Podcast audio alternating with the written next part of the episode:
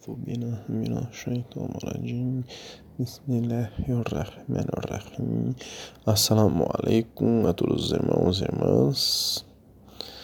O trecho que nós estudaremos hoje foi extraído do livro Oceanos e Misericórdia, livro 2. Sheikh Nazim diz: Nada muda o coração ou a fé do mumin, do crente. Né? Temos tudo sobre fé. Então, essa frase eu acho extremamente importante. Nada muda o coração ou a fé do crente. É, nós terminaremos esse estudo de hoje com essa frase, inshallah. Então, o verdadeiro crente está preso ao caminho de seu Senhor. Ele tem a tonalidade de seu Senhor e nada muda esse tom. Devemos ficar na mesma rota, não, mudamos, não mudando de direção porque tantas coisas desagradáveis estão vindo para nós. Devemos ser pacientes. Tempestades não podem mover uma montanha. As coisas não apreciadas devem existir. Antes de Allah subhanahu wa ta'ala soprar vida na alma de Adão, salam, vieram em seu corpo 40 anos de chuva de tristeza. Então veio um ano de chuva de prazer. Portanto, para cada 40 coisas desagradáveis, podemos encontrar uma agradável para nós. Esta medida permanece válida mesmo para o homem mais rico, mais forte e mais inteligente. Não se desespere, porém nem todas as portas estão fechadas. Uma está aberta. É a sabedoria divina que faz da uma vez que o nafs está satisfeito se transformar em 40 vezes que a alma está satisfeita. Então nós temos tudo sobre sabedoria, satisfação, uso do Alhamdulillah, né? É, louvado seja Deus, de maneira a usar o Alhamdulillah para qualquer adversidade, mas que esse Alhamdulillah desça ao coração. Concluindo aqui o trecho do Sheikh a tristeza nessa vida é transformada em prazer no paraíso. Temos tudo sobre o paraíso. Portanto, Allah subhanahu wa ta'ala está enviando tristeza, cobrindo nossos pecados e limpando-os. As dores nos dão mais luzes e melhorias na presença divina. Allah subhanahu wa ta'ala não gosta dessa dunya, desse mundo material, né? Mas as pessoas tendem a gostar. Temos tudo sobre dunya. Allah subhanahu wa ta'ala está pedindo às pessoas para que gostem dele. Portanto, ele está nos enviando tantos problemas para nos fazer não gostar dessa vida, mas gostar da face de nosso Senhor.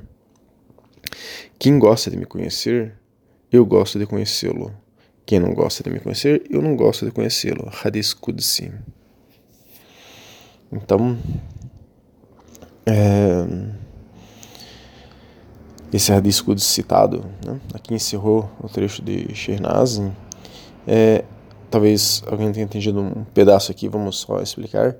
Quer dizer, para cada coisa agradável que acontece na nossa vida, acontece outras 40 coisas desagradáveis. Isso faz parte da vida, né? Em outras palavras, no final ele está dizendo isso para nós. Então, esse hadith Qudsi citado relaciona-se com alguns hadiths que citamos recentemente, com o mesmo sentido, que são Allah, o exaltado, diz: Eu sou como meu servo espera que eu seja, e eu estou com ele como ele se lembra de mim. É um hadith Sahih al-Bukhari, 6970. Outro hadith que diz que o profeta Sallallahu disse que Allah diz: Se alguém pensar bem de mim, ele o terá, ele terá o bem. Se alguém pensar mal de mim, ele o terá. Hadith Musnad Ahmed 8833, ambos Sahih, autêntico fortes. Então, é, o que que está contido aqui nesses hadiths? Né? Se nós estamos aceitando as adversidades que nos chegam e dizemos Alhamdulillah, então de alguma maneira, Allah subhanahu wa ta'ala está satisfeito conosco. Agora, se nós é, negamos essas adversidades, Allah, satisfeito, Allah subhanahu wa ta'ala não está satisfeito conosco. Então, vamos entender a diferença entre a tristeza e a não aceitação do decreto divino, inshallah. Então, o tema de hoje é basicamente a tristeza. A tristeza faz parte da vida. Todos nós já ficamos tristes e ficaremos outras vezes em nossa vida tristes. Mas uma coisa é sentir tristeza, outra coisa é estar em depressão. Quem quiser ajuda para sair da depressão, temos alguns estudos que ajudam. Quem quiser pode nos solicitar todos os estudos que nós estamos mencionando. O profeta Muhammad também sentiu tristeza. Vamos falar um pouco de Sirá, um pouco sobre a ciência da história da vida do profeta Muhammad. Nós temos um estudo que explica um pouquinho sobre o que é Sirá. Tomemos uma, um breve artigo do Dr. Yassir Qadhi, que é um pesquisador, teólogo e imã paquistanês. Desde 2001, ele atua como reitor de assuntos acadêmicos no Al-Maghreb Institute, uma instituição educacional islâmica internacional com centro em Houston. Ele diz, nesse artigo, sobre a tristeza. Depois de se converter ao Islã, a maioria dos convertidos deseja que sua família e amigos próximos também descubram a beleza do Islã. Uma das experiências mais difíceis pelas quais passam é ver que seus entes queridos deix deixam, morrem, né, aqui nesse mundo sem se tornarem muçulmanos. O irmão Abdul Rahim Green, um britânico convertido ao Islã, relatou que sua experiência pessoal, quando, seu pai estava em leito de morte, ele passou, né, esse irmão Abdul é, Rahim Green passou anos tentando convencê-lo, convencer o seu pai a aceitar o Islã, mas não teve sucesso. Um ano enquanto visitava seus pais em Portugal, seu pai foi levado ao hospital em estado grave. Então ele tentou mais uma vez tentar, é, trazer à tona o assunto do Islã. Para sua surpresa, dessa vez seu pai respondeu positivamente. Quando seu filho perguntou se ele queria fazer a charrada, seu pai acenou que sim com a cabeça. Pouco antes, Abdul é, é, pouco antes de Abdul Rahim retornar ao Reino Unido, ele visitou seu pai pela última vez. Seu pai disse: Dê-me algo fácil de fazer. Então Abdul Rahim respondeu: Repita várias vezes que não há Deus além de Allah e Muhammad é um mensageiro. Quer dizer, não há Deus além do Deus único e o profeta Muhammad é mensageiro desse Deus. Seu pai repetiu essas palavras por meia hora. Ele morreu três dias depois. Porém, Abdul Rahim já estava no Reino Unido, onde recebeu a notícia de que seu pai havia falecido. Para seu grande alívio, seu pai faleceu depois de aceitar o Islã. Mas esse nem sempre é o caso de muitos convertidos ao Islã. Mesmo o profeta Muhammad não conseguiu converter, convencer Abu Talib, seu amado tio, a aceitar o Islã. Após o fim do embargo de três anos, os muçulmanos voltaram para suas casas em Meca. Após essa provação desafiadora, muitos retornaram com a saúde muito debilitada, incluindo Abu Talib, que tinha cerca de 80 anos. Foi o décimo ano após a iniciação da revelação do Corão o profeta Muhammad tentou uma última vez encorajar seu tio a recitar a charrada. Ele, salam, disse: Meu tio, você acabou de fazer um testemunho de que não existe um Deus, que não existe Deus verdadeiro além do Deus único. E eu prestarei testemunho diante de Allah de você ser um crente. E ele, o tio, teria feito isso, não fosse pela influência de Abu Abu Jah e Abu Lahab. Ambos os homens também estavam presentes no leito de morte de Abu Talib e disseram a ele: Abu Talib, você abandonaria a religião de Abdul Muttalib? E eles o desviaram de dizer a charrada e infelizmente conseguiram. Abu Talib morreu sem fazer a charrada. O profeta Muhammad ficou muito triste ao ver seu tio falecer sem declarar sua fé. Mas Allah subhanahu lembrou-lhe que a orientação não está em suas mãos. Daí tem uma passagem do Corão agora. Na verdade, ó Muhammad, você não guia quem você gosta, mas Allah guia quem Ele quer. E Ele é mais conhecedor dos corretamente guiados. Sura 28, ayah 56. Essa foi uma grande perda para o profeta Muhammad. Seu tio havia protegido nos dez anos anteriores. Após a morte de Abu Talib, os Quraishitas aumentaram sua perseguição ao profeta como nunca antes. E logo depois, Khadija faleceu. Dentro de 40 dias da morte de Butalib, chegou a hora da amada esposa do profeta, Muhammad também falecer. Ela tinha 65 anos na época e sua saúde havia sofrido muito com o boicote de três anos. Enquanto o tio do profeta era seu maior apoio em Meca, Hadija era sua amiga mais próxima e lhe dava total apoio em casa. Ele a amava tanto, pois ela foi a primeira a acreditar nele e o apoiou de todo o coração. O profeta Salassan disse: Ela acreditou em mim quando ninguém mais acreditou. Ela abraçou o Islã quando as pessoas não acreditaram em mim. E ela me ajudou e confortou em sua pessoa e riqueza quando não havia ninguém mais para me dar uma mão. Eu só tive filhos dela. Hadith do livro O Néctar Selado. A morte de Hadija deixou o profeta Salação solitário e triste. Ele não foi visto sorrindo por vários meses após sua morte. A memória dela estava sempre viva em sua mente, mesmo muitos anos depois que ele migrou para Medina. Mas as dificuldades não terminaram aí para o nosso amado profeta. Salação. Ele, que a paz seja com ele, agora não tinha proteção em Meca. Por essa razão, ele decidiu ir à cidade de Taif, ou Medina, né? Então, aqui acaba a explanação desse imã, mostrando que o profeta Muhammad salam, sentiu grandes tristezas em sua vida. Então, a tristeza é um processo natural na vida de todos os seres humanos, incluindo na vida do profeta Muhammad. Agora, continuando o assunto, o Mufti Farras Rabbani, que é um Ahlus Sunnah wal Jama'ah, quer dizer, um muçulmano tradicional clássico que segue uma única escola de jurisprudência e fundador do Instituto de Ensino Islâmico, que no caso é a Hanaf, né? e fundador do Instituto Islâmico é Seekers Guidance, explica as lições do ano da tristeza do profeta, que é esse ano que ele perdeu o seu tio e perdeu a sua esposa. Ele diz que, ao contrário de alguns mal entendidos, a dor do profeta não foi de desânimo ou depressão. Em vez disso, sua, sua tristeza era a mais bela das tristezas, um profundo sentimento de reverência à necessidade de Allah subhanahu wa ta'ala e profundo cuidado, preocupação e misericórdia com as pessoas. Essa dor estava enraizada na fé e na certeza, contentamento e firmeza e levou o amado mensageiro de Allah a se voltar para ta'ala, espalhar misericórdia e bem ao seu redor. Então vejam, é, irmãos e irmãs, o profeta Muhammad sentiu tristeza, mas não foi dominado por um sentimento de negatividade. Ele não negou, não negou o decreto divino. Ele não falou assim: puxa, eu estou revoltado com o Islã, estou revoltado com Allah subhanahu wa porque ele levou meu tio sem se reverter ao Islã, levou minha amada esposa, então estou desgostoso com o Islã, com a fé, com, com Allah subhanahu wa.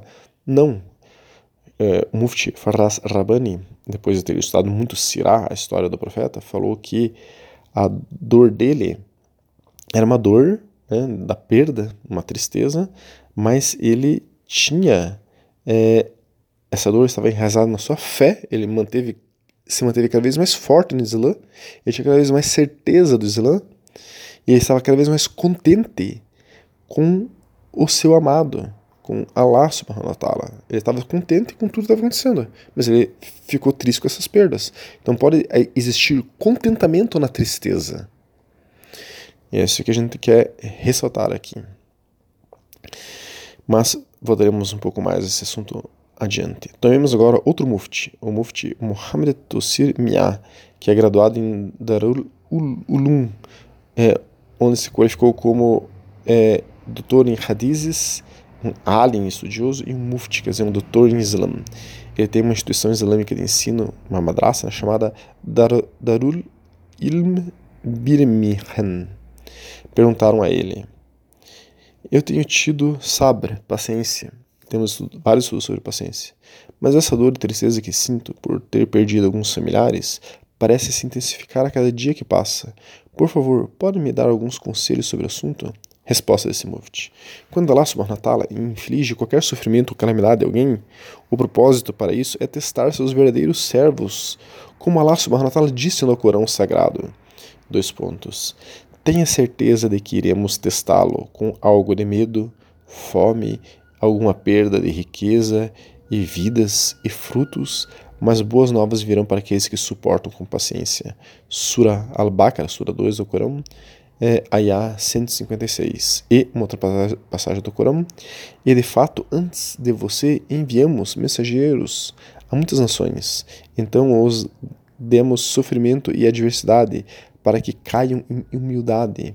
Sura Anam, é, Ayah 42. Esses testes, agora as palavras do Mufti, né? Esses testes podem ser um meio de purificação para as pessoas piedosas. Temos uso sobre purificação. O profeta de Allah salam, disse que quando os pecados de uma pessoa aumentam e nada resta para removê-los, então Allah subhanahu wa ta'ala inflige a essa pessoa com tal tristeza que espia seus pecados. Tafsir ibn Kathir. Sayyidina Anas narra que o profeta sallam, disse: Sempre que Allah pretende fazer o bem a um servo, ele se apressa em puni-lo nesse mundo. E sempre que Allah intenciona é, aquele servo a se aproximar de um, mal, ele adia o castigo até o dia do juízo. Hadith Tirmizi, página 65, volume 2. O significado desse hadith é que uma pessoa pode ser punida com aflições e dificuldades devido aos pecados que cometeu, pelos quais ela é purificado de todos eles, e na outra vida ela não terá pecados para expiar, né, ou explicar. Da mesma forma, em outro hadith, o profeta Sallallahu disse: Sempre que Allah ama um povo, ele envia aflições sobre eles. Então, quem é paciente é um dos pacientes, e quem se ressente é um dos que se ressentem. Musnad Ahmed, página 427, volume 5. Então, sobre um, um parênteses aqui para explicar, é, então, independente das aflições, das tristezas, não podemos nos ressentir com Allah com o Islã, com o caminho, com a fé. Temos que estar em um estado de contentamento e saber que Allah subhanahu wa está nos mandando determinadas provações, testes, aflições, dificuldades, tristeza para nos purificar, para fazer com que nós é, tenhamos nossos pecados perdoados já com aquela aflição, tristeza. E, inshallah, chegaremos ao paraíso, inshallah, é, mais limpos disso. Né? Então, continuando as palavras desse mufti, há muitas virtudes do sabre, paciência. O profeta de Allah, disse, sabre é luz. Hadith Sahih, autêntico forte, Muslim, página 118, volume 1. Said Abu Said al-Hudri narra que o profeta de Allah, disse, ninguém recebeu nada mais excelente e mais abrangente do que sabre, paciência. Sahih, autêntico forte, Buhari. Sayyidina Ali disse, de fato, sabre, paciência, é da imã fé. Sua posição, posição da paciência, é como a cabeça em relação ao resto do corpo. Então ele levantou a voz e disse: Verdadeiramente não há imã fé para aquele que não tem sabre, paciência. Hadith Imam Bayaki e Suabul Iman. Então, o Mufti conclui aí, né? Há duas coisas necessárias para a paciência. Uma é estar feliz com o decreto de Allah, Allah subhanahu wa ta'ala é Hakim, o sábio, e o que quer que ele decida é o melhor para nós. O melhor para nós está nisso. Assim devemos ter sabre, paciência sobre o que Allah subhanahu wa ta'ala decretou para nós.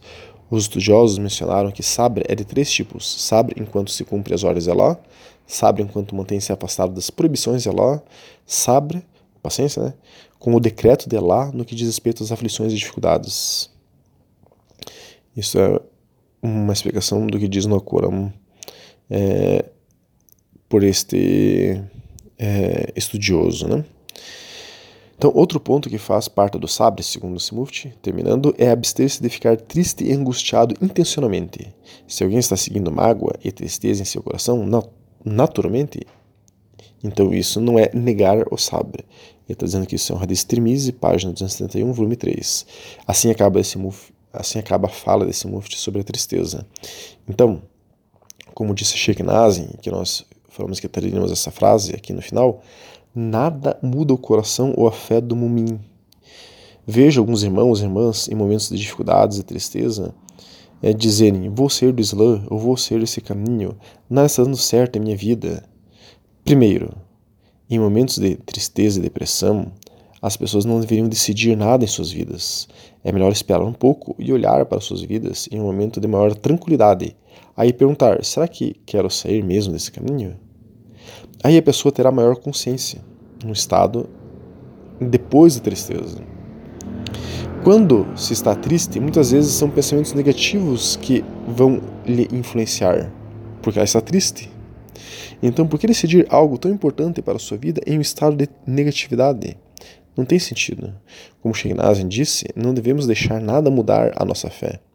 E sobre a tristeza, uma coisa é sentir naturalmente a tristeza, outra é querer senti-la ou ter prazer em permanecer triste. O profeta Muhammad disse que não devemos ficar tristes intencionalmente.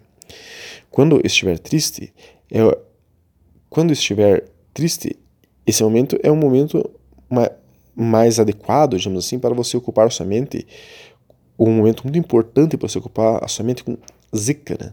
fazer muita recitação de lembrança de Allah. Temos estudos sobre zikr. E também fazer doar, pedindo para que Allah subhanahu wa ta'ala é, retire o retiro daquele momento de tristeza. Querer ficar triste intencionalmente começa a ser um problema, pois a pessoa está então se opondo ao cadre, ao decreto, ao destino que Allah subhanahu wa ta'ala está impondo para você. Quando, na verdade, devemos aceitar esse destino. Então, irmão, irmã, quando você estiver triste, fique quieto um pouco, espere uns dias, faça zikr, converse, converse com Allah subhanahu wa. Haja, decida, atue no mundo, mude o que quiser mudar depois, quando você estiver mais inteiro. A tristeza é um momento de expiação e reflexão, não de ação. Que Allah subhanahu wa ta'ala derrame alegria no coração de todos os irmãos e irmãs. Salam alaikum wa rahmatullahi wa barakatuh.